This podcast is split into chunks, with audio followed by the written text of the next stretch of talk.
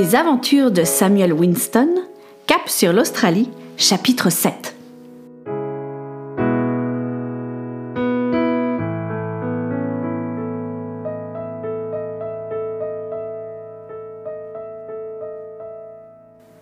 Samuel avait rejoint Elisabeth.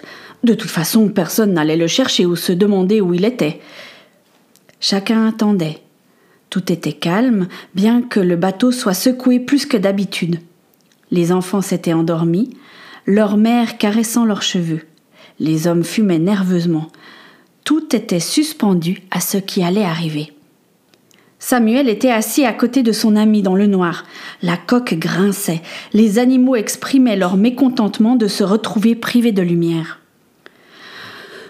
C'est long, soupira Elisabeth. Peut-être que le capitaine s'est trompé et que ce sera juste une minuscule tempête. Moi, je sais pas, mais je t'assure que si tu avais pu voir le ciel, tu ne penserais pas ça. On pouvait déjà apercevoir les éclairs au loin et un immense rideau de pluie arriver sur nous. Tu crois que le capitaine va rester à la barre tout le temps? Non, Monsieur Robinson m'a dit qu'il restera dans sa cabine. En fait, euh, deux marins tiennent la barre et sont attachés. Oui, ils ont intérêt, hein. On m'a raconté une fois que les vagues étaient tellement hautes qu'elles passaient par-dessus le bastingage. Un marin était emporté dans la mer. Il allait disparaître dans l'eau, mais une autre vague l'a ramené sur le pont. T'imagines ça? Oh, Il a dû avoir la peur de sa vie. Heureusement qu'on est dans la cale. En même temps, on n'arrive pas à savoir ce qui se passe. Oh, je sais pas ce qui est le mieux. Oh, moi non plus. Le silence se fit entre les deux amis. Il n'avait finalement pas grand-chose à se dire à ce moment-là. Le roulis commença à devenir plus important. Le bateau craquait, grinçait, ballottait comme une coquille de noix au gré des vents. Il escaladait les vagues pour retomber ensuite de l'autre côté avec fracas. Tous les passagers s'agrippaient à ce qu'ils pouvaient en priant que le navire tienne le coup. Le vent s'engouffrait dans les moindres recoins. On l'entendait mugir tel un loup perdu dans les collines. Le bruit des vagues contre la coque était terrifiant. Soudain, alors que tout le matériel, les tonneaux et les malles étaient bien attachés dans d'immenses filets, une corde céda et lors du mouvement du bateau, plusieurs tonneaux roulèrent en direction de Samuel et Elisabeth. Avec le vacarme et l'obscurité, ils ne se rendirent pas tout de suite compte du danger. Quand un tonneau se fracassa à côté d'eux, ils roulèrent sur le côté. Samuel se releva, reprit ses esprits et cria pour couvrir le bruit. Elisabeth, ça va? Tu n'as rien Elle ne répondit pas. Il tâtonna autour de lui pour essayer de trouver la lampe. Il l'aperçut au loin, faible lueur dans le noir.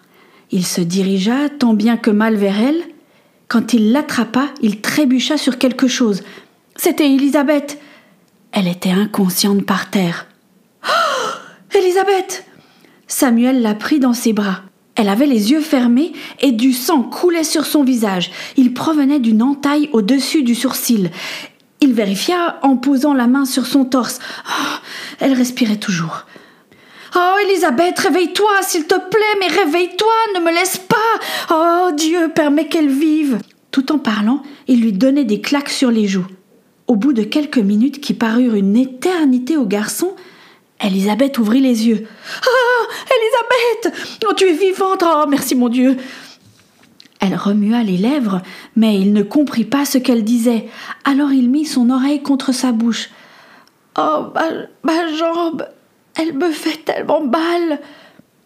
Il reposa délicatement son ami par terre et regarda. Une de ses jambes était coincée derrière un empilage de tonneaux. Il essaya de les pousser, mais rien ne bougeait. C'était vraiment coincé. Ah, ça devrait bouger avec tous les mouvements du bateau, pensa Samuel, mais la jambe semblait tellement encastrée que rien ne se déplaçait. Il avait beau pousser, tirer, c'était inutile. Il était sans cesse ballotté et projeté à terre. Il me faut un levier. Il scruta autour de lui dans la pénombre, mais il n'y avait rien qui aurait pu l'aider. Dans l'atelier de M. Robinson, il était sûr de trouver quelque chose d'adéquat. Il lui cria à l'oreille pour couvrir le bruit de la tempête. Je dois remonter sur le pont. Il faut que je trouve quelque chose pour te dégager. Elle se redressa, mais elle laissa échapper un cri de douleur. Ah Ah mais t'es fou, c'est trop dangereux Je ne peux pas te laisser comme ça. On ne sait pas combien de temps la tempête va durer. Elisabeth n'avait pas le choix. La douleur était trop forte. Elle avait tellement peur que sa jambe soit cassée. La plaie du visage continuait de saigner. Samuel arracha un bout de sa chemise et lui fit un pansement de fortune autour de la tête. Il plongea sa main dans sa poche et se saisit de son médaillon. Il le lui glissa dans la main. Je reviens le plus vite possible. Samuel se mit debout et se dirigea vers l'escalier. Il était projeté de part et d'autre des cloisons.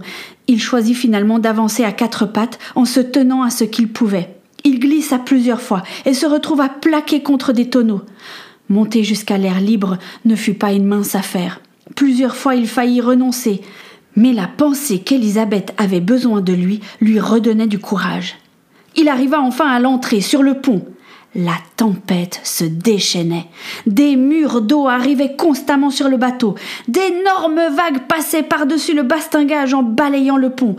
Le vent et la pluie giflaient le visage de Samuel. Il avait pensé à prendre une corde avec lui. Il l'enroula autour de sa taille en faisant attention de faire un nœud de chaise, le plus solide selon M. Robinson. Il y avait, tout le long du bastingage, une corde appelée la ligne de vie, qui servait à s'accrocher en cas de grosse houle. Avant qu'une vague n'arrive sur le bateau, Samuel se précipita sur cette corde et accrocha la sienne pour qu'elle puisse y coulisser. Il était temps. L'eau passa par-dessus bord, submergea Samuel et le projeta plus loin. Heureusement, la corde le retenait. Il retrouva son souffle, cracha l'eau salée et se remit debout. Il fallait qu'il arrive à l'atelier à l'autre bout du pont. Le même scénario se répéta plusieurs fois. À chaque fois qu'une vague se fracassait sur le pont, Samuel pensait que sa dernière heure était venue. Courageusement, il se relevait et luttait contre le flot qui menaçait de l'emporter. Enfin, il parvint à la porte de l'atelier. Il ne fallait pas que l'eau s'engouffre dans le petit espace, sinon tout serait emporté. Dès qu'il eut un moment de répit, il détacha sa corde, se précipita, déverrouilla la porte et entra dans l'atelier. Heureusement, M. Robinson avait prévu un loquet à l'intérieur. Il ferma la porte et se retrouva presque au sec. Les outils étaient bien accrochés et rangés. Il prit un large marteau et une tige épaisse en fer qu'il glissa dans un sac en toile que M. Robinson gardait derrière l'établi. Il entendit, à ce moment-là, des cris répétés et des coups sur la cloison. Il crut distinguer des appels au secours. Ils semblaient provenir de la cuisine. Les cloisons entre les deux pièces n'étaient pas très épaisses. Ah oui, il en était sûr maintenant. Quelqu'un, une femme appelait à l'aide.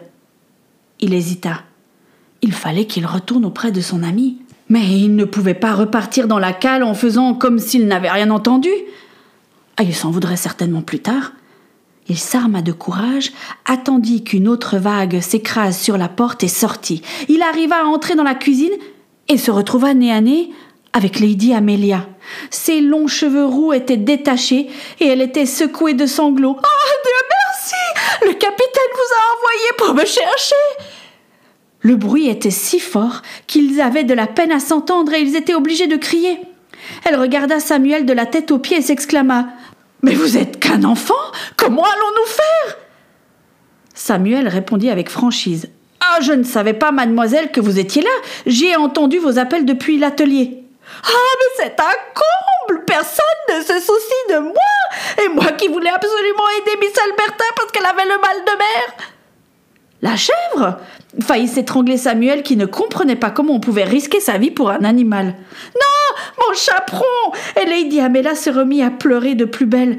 Je voulais seulement lui trouver des herbes pour préparer une tisane. Et avant que la tempête ne soit trop forte, et je me suis fait piéger. Maintenant, je ne peux plus retourner dans ma cabine. Et on va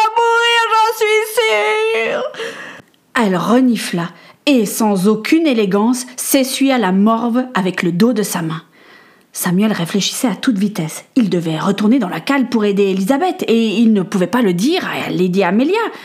Euh, écoutez, je vais vous aider, mais il va falloir faire ce que je dis. Tout d'abord, il faut enlever vos jupes et vos jupons. Oh Vous n'y pensez pas rétorqua Lady Amelia d'un air scandalisé. Vos jupes sont trop lourdes et elles vont vous entraver pour avancer quand nous serons sur le pont. Mais euh, libre à vous de rester dans la cuisine. La jeune femme réfléchit quelques secondes et dit Retournez-vous. Ah, on perdait du temps. Euh, je vous prie de m'excuser, Lady Amelia. Samuel trouva un couteau et commença à trancher les jupes. Malgré le rouge qui lui montait aux joues, elle n'osa plus protester. Elle se retrouva en simple petit pantalon de coton bouffant qui lui arrivait sous les genoux et en corsage. Sans un mot, il prit un jupon qu'il fourra dans son sac. Cela lui serait utile pour soigner Elisabeth. Il prit ensuite la corde qui était toujours attachée autour de sa taille et la noua aussi autour de la taille corsetée de la femme. Nous allons sortir dès que nous le pourrons. Je vais attacher cette corde à celle qui se trouve sous le bastingage. Vous me suivez? Ce sera difficile, mais on va y arriver. Dehors, c'était l'apocalypse. À se demander comment le bateau allait résister, il fit des signes à Amélia pour qu'il court vers la ligne de vie. Ils s'accroupirent contre le bastingage en se tenant à la corde de sécurité au moment où une vague déferla sur eux. La puissance de l'eau avait quelque chose d'inimaginable, mais ils tinrent bon. Quand il put se remettre debout, Lady Amelia crachait, toussait et cherchait son souffle. Samuel n'en menait pas large. Il réussit à fixer sa corde et fit signe à Lady Amelia pour qu'elle le suive. Ils commencèrent à se diriger vers la porte qui menait à la cale. Lady Amelia lui indiqua la direction opposée, celle où se trouvait sa cabine. Mais Samuel ne s'arrêta pas et l'obligea à le suivre. Il essayait de se tenir fermement au cordage, mais ils étaient sans cesse pris dans les vagues. Ils arrivèrent enfin à la porte et furent projetés dans les escaliers. Ils avaient réussi. Samuel se sentait comme s'il avait été piétiné par des dizaines de chevaux. Il se leva et commença à descendre en direction de la cale. Il devait aller retrouver Elisabeth. Lady Amelia lui attrapa le bras. Vous allez me laisser là? Bah, vous pouvez aller dans le quartier des matelots ou celui des deuxièmes classes. Et vous Vous ne venez pas? Ils étaient trempés jusqu'aux os, les vêtements et les cheveux en bataille. Ceux de Lady Amelia pendaient lamentablement autour de son visage. Elle claquait des dents et ses bras étaient repliés sur sa poitrine pour se réchauffer. Samuel ne répondit pas et lui tourna le dos. Il n'avait plus le temps ni la force d'argumenter. Il dévala comme il put l'escalier et se dirigea vers la cale. Une lanterne miraculeusement encore allumée se balançait au plafond. Il arriva au prix de beaucoup d'efforts vers Élisabeth. Elle était toujours allongée, la jambe coincée.